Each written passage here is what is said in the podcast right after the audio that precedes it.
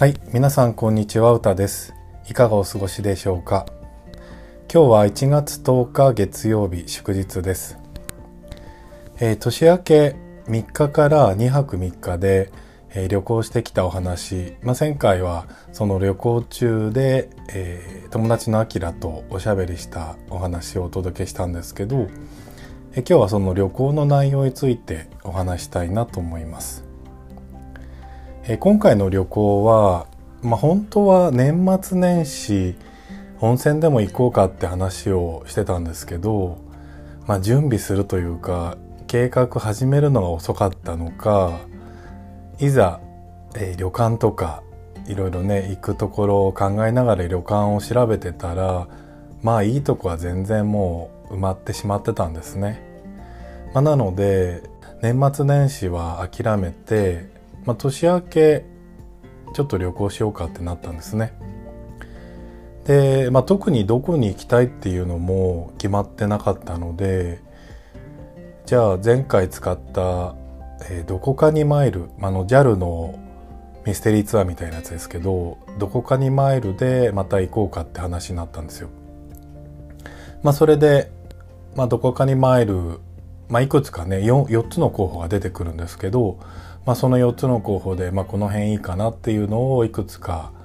何回かこうルーレットみたいな感じでし直して出てくるの中からまあこの辺だったらいいねっていうのを、えー選んで申し込んだところ、まあ、広島が当たったんですね。4つの候補のうち広島はですね、まあ、僕もアキラも出張とかで割と行くエリアだったのでまあ何回かもう行ってるねっていうのでその他の3つよりかはちょっとこう何ていうんですかね気持ちがあんまり乗らないところだったんですね。なんですけど、まあ、その広島に当たってしまってまあ若干がっかりはしたんですけどまあでも広島っても結構広いので、まあ、行ってないとこあるねってでアキラが行ったことがないところが尾道だったんですね。で僕は数年前に尾道一回行ってるのであの尾道自体っていうとちょっと物足りないんですけどその尾道からあのしまなみ海道を渡っていくっていうのは、まあ、いつかやりたいなと思ってたんですね。まあ、しまなみ海道サイクリングなんですけど、まあ、それをいつかやってみたいなと思ってたのでだったら、まあ、ちょっと冬の寒い時期だけどいいんじゃないっていうことで、まあ、気持ちは乗ってくることになったんですね。まず広島空港に到着したのが、まあ、結構早い時間だったんですけど、まあ、そこから尾道駅まで来ても、まあ、お昼ならないかぐらいの時間11時ぐらいだったかなだったんですね。まあ、でも早速お昼ご飯食べようってことになって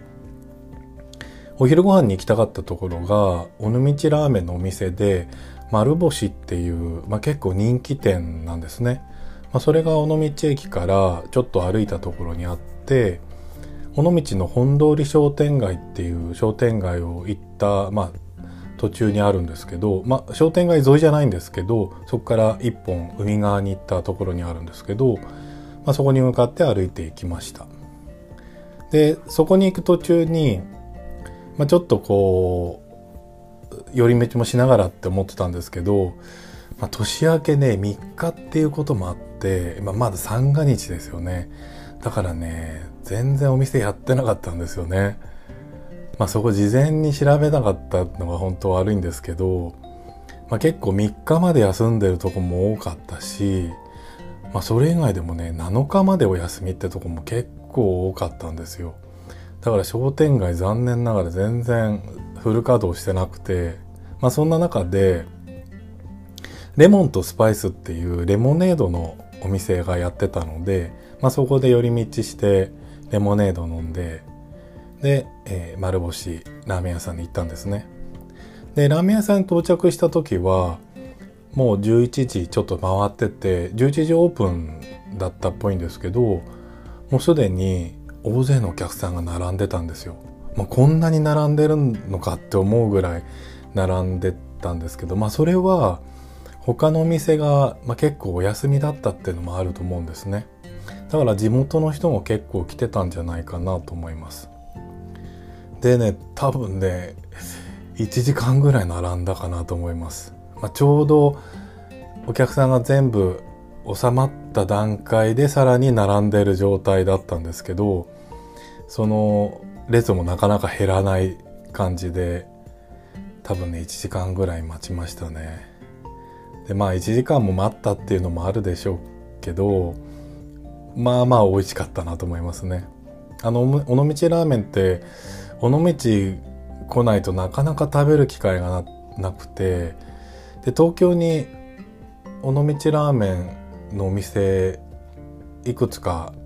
多分あると思うんですけど過去もねほんと数える数えるぐらいっていうかほんと12回しか東京で食べたことがないと思うんですね。だから久しぶりだなって感じはあったんですけどまあザ尾道ラーメンだなって味だったしでそれに尾道ラーメンとセットで、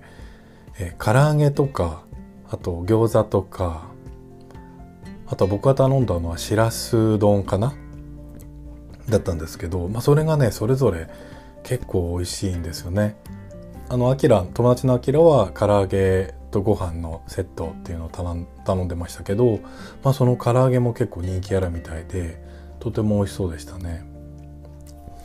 はい、そしてまず1日目の一番メインだったのが千光寺っていうお寺を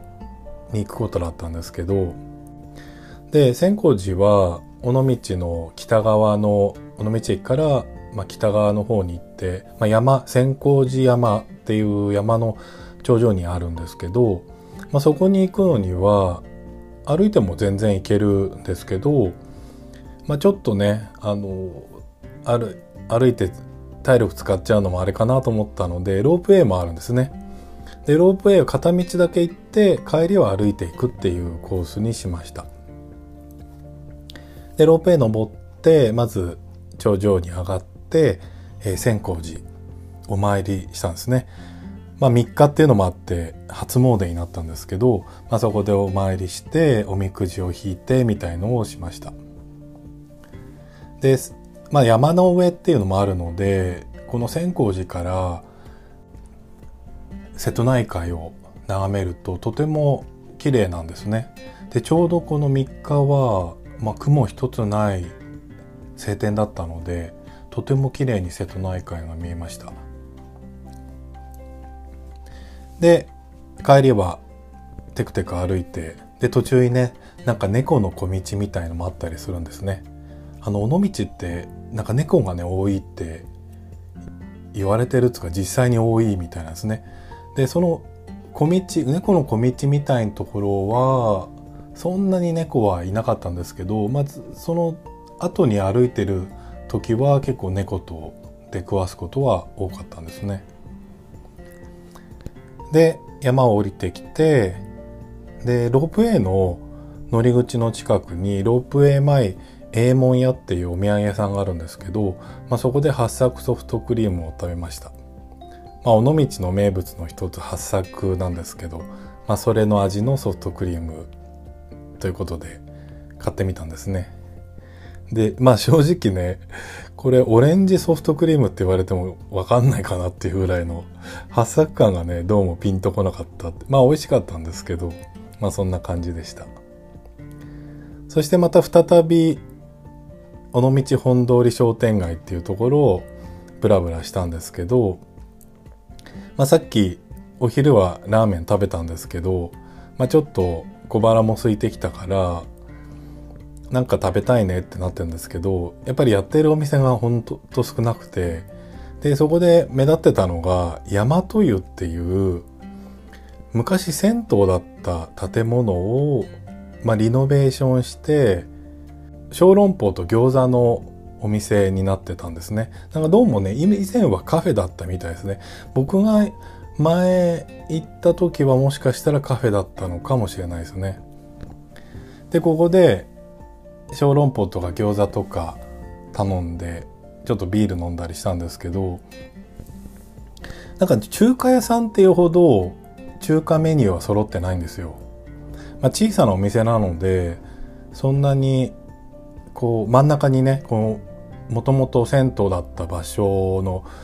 一つの空間まあ男湯と女湯当時は分かれてたんでしょうけどそれが一つになっててでその真ん中に厨房が作られてて周りにテーブルあの席があるんですね。で真ん中の厨房の、まあ、規模の問題もあるのかもしれないんですけどそんなにねいろんな料理をするっていう感じはやっぱり見た感じもなかったですし、まあ、実際メニューもねそんなにないんですよ。この小籠包と餃子がメインでプラスアルファちょっとした、まあ、サラダがあったりとかなんか中華っぽいメニューもあったんですけどなのでお昼ご飯夜ご飯を食べに行くっていう場所じゃないのかなっていう感じはしました。だからちょうどね僕らの使い方夕方にちょっと小腹が空いてって、まあ、ビール飲みたいねっていうんでビール飲むにはいいんですけどお昼ご飯夕ご飯を目的としていくとちょっと物足りないんじゃないかなって。でねまあ好き嫌いあると思うんですけど、まあ、餃子も小籠包も普通だったんですね。あの見栄えはいいんですよこのあの銭湯を改装して作ってるのでなんかノスタルジックな感じがしてインスタ映えはすると思うんですけどその食べ物に満足するかっつったらちょっと微妙でしたね。そんな感じで一日を終えて夜ホテルに到着するんですけどホテルは尾道の、まあ、駅からすぐのところにある海沿いに立っている U2 っていう、まあ、複合施設なんですけどここはあの荷ほどき専用倉庫だったところをリノベーションしてるもう本当に見た目はね倉庫なんですね外から見ると。まあ、そこもちょっと周りもおしゃれにこう作り変えられてますけど屋根とか見るとあこれ倉庫だよねっていう形なんですね。でそこをリノベーションしてあってでその中にホテルとレストラン、まあ、カウンターバーとかあとベーカリーとか雑貨屋さんとかそしてあの自転車にまつわる施設でもあるのでえジャイアントっていう自転車のメーカーのストアとかも入ってるんですね。でそのホテルは U2 の中に入ってってえホテルサイクルっていう、まあ、まさに自転車のホテルですよね。っていう名前のホテルでそこに一泊あ2泊ですね。するっていうことで泊まりました。でここはあのとてもおしゃれな建物になっててあの建築家の谷尻誠さんって有名な方がいらっしゃるんですけど、まあ、その方がデザインした、え施設になるんですね。で僕前回の尾道旅行でもここを使ってて、まあ、今回ホテルを探した時に、まあ、他にもあこれいいかもなっていうところはあったんですけどまあねやっぱりねここがね群を抜いておしゃれというか、まあ、せっかくだからまあアキラにもここを泊まってもらいたいなと思って、まあ、ここにしようってなったんですね。まあ、ちょっとね高めかな一番安いルートというかサイトから、まあ、今回ブッキング .com で取ったんですけど、まあ、それでねそれが一番今回安かった感じがするんですけど1泊1人1万4,000円ぐらいだったかな。なので、まあ、ちょっと高めまあ、ていうんですかねそのホテルの施設設備としては特に大したものないんですね。客室にそれぞれお風呂があって大浴場は特にないですしその共通のロビーとかそういうところはほとんどない施設なのでまあそう考えるとちょっと割高な感じはするんですけどまあとてもおしゃれな感じではあるのでもしよかったらこのホテル泊まってもらったらいいかなと思います。そして2日目なんですけど、まあ、今回の、まあ、僕の特に目的だったしまなみ海道サイクリングっていうのをするんですけど先ほど言ったようにホテルがサイクルホテルサイクルっていうぐらいまあ、自転車をメインにしたホテルになってるのでその U2 の施設になあるジャイアントストアでレンタサイクルはできるんですね。まあジャイアントなのでおしゃれな、まあ、いかにもこうスポーツ系の自転車っていうのがラインナップされてるんですけどまあまあの金額なんですよ。1日、まあ、1万円近くするレンタル料金だったりするのでまあでしかも電動タイプはかなり高かったんですね。でまあ今回スポーツ的にサイクリングするわけじゃなくて、まあ、どっちかっつったらブラブラサイクリングって感じなので、まあ、できれば電動がいいなと思ってたんですね。で、まあ、ジャイアントのレンタルを諦めて、まあ、公営でやっているまたこれ確か多分ね今治市でやってるのじゃないかなと思うんですけどしまなみ海道レンタサイクルというのがあるんですね。でこれは、まあ、いくつかこのしまなみ海道の途中にこのレンタサイクルの拠点があるんですけど、まあ、僕らは尾道からスタートするので、まあ、尾道港にあるレンタサイクルで借りるってことにしたんですね。まあ、それがまさにあのホテルの隣にそのレンタサイクルの施設もあったので、まあ、全然不便じゃなかったんですけどこれがね電動アシスト自転車で1日2500円なんですよ。まあ、ジャイアントに比べたらかなり安くて、まあ、電動じゃないタイプだったら2000円からなのかな。そうですね。2000円が一番安いタイプですね。で、僕らは電動アシストをお願いしたんですけど、まあ、電動アシストでとはいえあの結構自分たちにこうあてがわれた自転車見たらこれ何年前の自転車っていうぐらいね古いタイプでしたね。まあおしゃれ感ゼロだったですよね。気持ちねこう自転車がちょっとこうオレンジ色というか八作色みたいな 少し黄色っぽい色はしてたのでまあちょっとそれ意識してんのかなと思ったんですけど、まあ、全体的にもう薄汚れてるのであの可愛い感じも全くしなかったですね。まあ、それを借りていくんですけど、まあ、1日2500円で保証料が1100円でこれはね返してもらえるんですね最後あの返却した時に。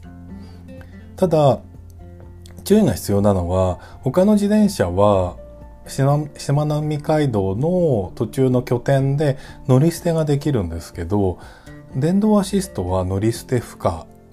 みたいなのでこのルートで例えば帰りは今治から愛媛県ですね。そっちから松山空港から東京に帰るとかそういうルートも割と多いのかなと思うんですけどまあ、その時の乗り捨ては多分ダメなんじゃないかなと思うんですよね。はい。で、出発は尾道港のあの駅前にすぐある渡し船が出てるんですね、駅前から。で、そこから向島に、まあ、本当1分とか2分ぐらいで着いちゃうとこなんですけど、まずは一つ島を渡るっていう。で、この尾道から向島まで行くところ自転車で行こうとすると多分ね行けないんじゃないかなと思うんです。あの自転車用のルートは橋はないんじゃないかなと思うんですよね。なのでまずはその渡し船で向島に行ってくださいって言われたんですね。で向島でちょっとこうブラブラするっていうのでまずね墨田製パン所っていうパン屋さんに行ったんですね。で、ここはね、観光拠点にどうもなってるみたいで、まあ結構皆さん行ってる、なんか100年以上続くパン屋さんでおばあちゃんがやってるんですね。行ったらやってて、やっぱりその写真で見たおばあちゃん、テレビに見たおばあちゃんが出てきたんですけど、そこでパンを買って、そのお店の隣になんかベンチとか用意されてたんで、ちょっとパンをかじったりしました。でそのすぐ近くに後藤飲料水工業所っていうサイダーのこう工場があるんですね。サイダーを作ってる。ただここも観光拠点になってるんですけどここはねやってなかったんですよ。まあこのお正月お休み中だったんですね。まあ、なのでお店までは一応行ってああここなんだっていうのは見たんですけど中を見ることはできませんでした。でお昼ご飯をこの向島にある、まあ、ちょうど最初船で渡ってそこから反対側にある橋の麓に立花食堂っていう食堂屋さんがあるんですけど、まあ、そこでお昼を食べようとは思ってたんですけど、まあ、これもですねお正月休み中で入ることができなかったんですね。まあ、なので、まあ、これはね事前に分かってたので諦めて、まあ、次の因島に渡ることになったんですね。でここは因島大橋大橋っていう大きな橋を自転車で渡ることができるんですね。上を車が通っててその下を自転車と歩道かな？に分かれてこう通れるようになってました。で因島に渡って、えまず有名なところ八作屋っていう八作まんじゅうっていうね大福があるんですけどそれ前回来た時に食べたんですね。まあその時はサイクリングだって車で移動してたので車で来たんですけど、まあ、この八作まんじゅうっていうのはねすごい美味しくてまた食べたいなと思ってたんですけどまあここも残念ながら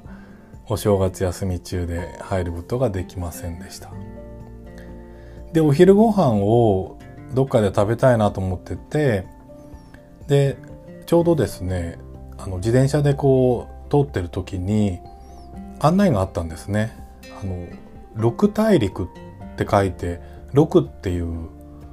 お店なんですけど、まあ、それの看板があってでネットで検索してあの Google で見たところお店やってるかどうかがね分かんなかったんですね。まあでもちょっと念のため行ってみようかって行ってみたら運よくやってたんですよ、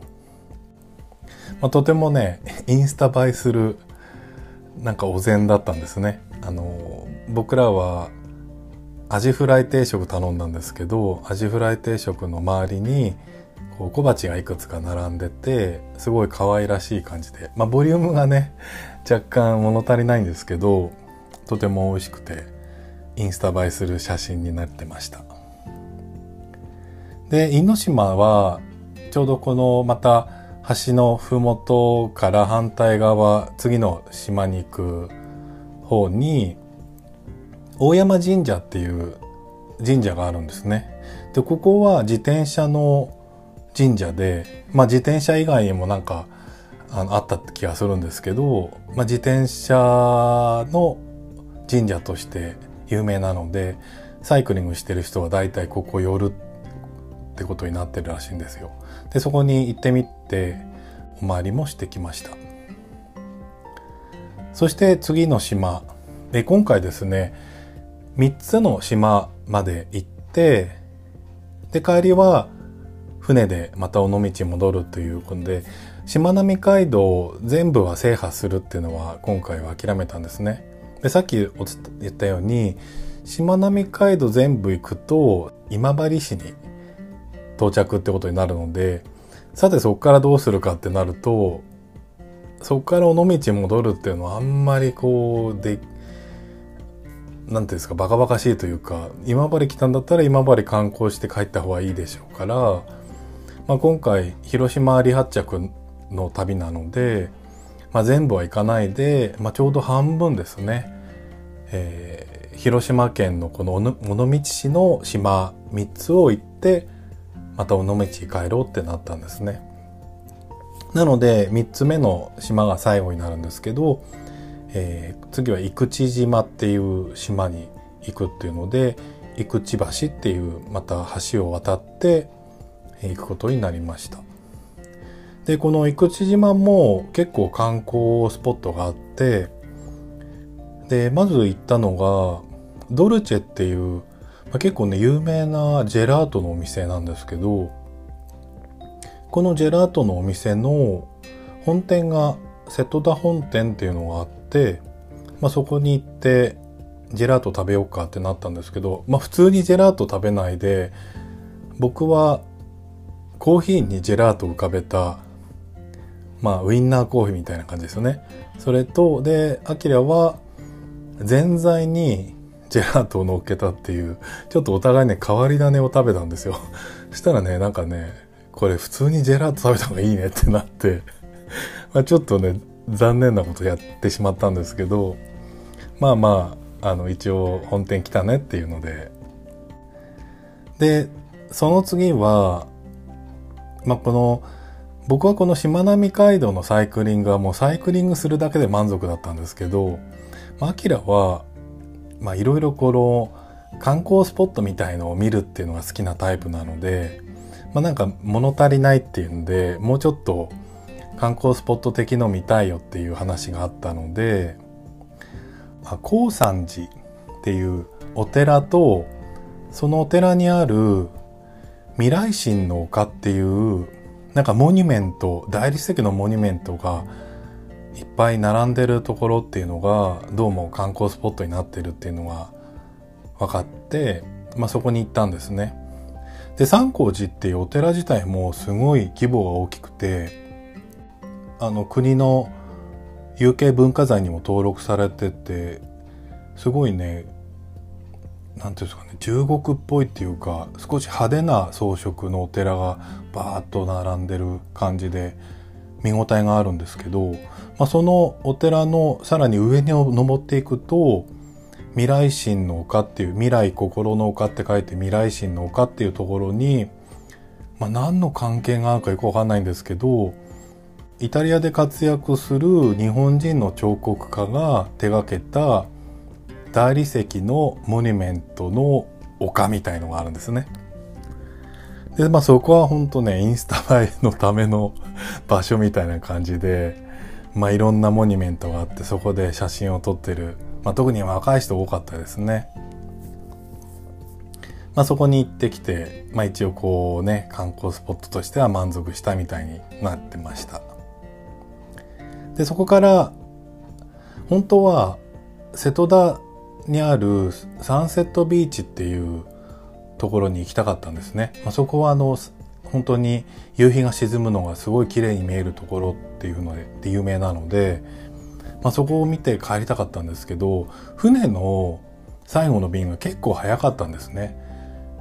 なんか5時ぐらいのが最後みたいになってたので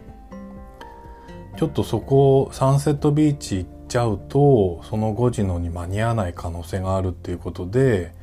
まあもう諦めて瀬戸田ポートサービスっていうまたフェリーが出てるところの港までの道がちょっとこう観光道路みたいになってるので、まあ、そこを少し見ながら、まあ、それで瀬戸田ポートサービスっていう、えー、とこからところからまた船で船でね今度シトラスっていうまた黄色っぽい船があるんですけど、まあ、それで尾道港に戻るっていうのでその日は終わりましたそして3日目は、まあ、特に大きなここに行きたいっていうのはなかったので駅周りをブラブラするっていう感じになったんですけどあの尾道本通り商店街にある尾道ロマンっていうコーヒー屋さんがあるんですね。あの尾道ロマンってコーヒー屋さんは尾道に何店舗かあるんですけど、まあ、それの本店がこの商店街にあるので、まあ、本店でコーヒーとなんか昔ながらのパフェみたいのも食べました。そしてまたお昼ご飯はまた最後に尾道ラーメン食べようってなって駅前にある尾道ラーメン谷っていうお店で、えー、食べてでその後ですね駅裏にある三軒屋アパートメントっていう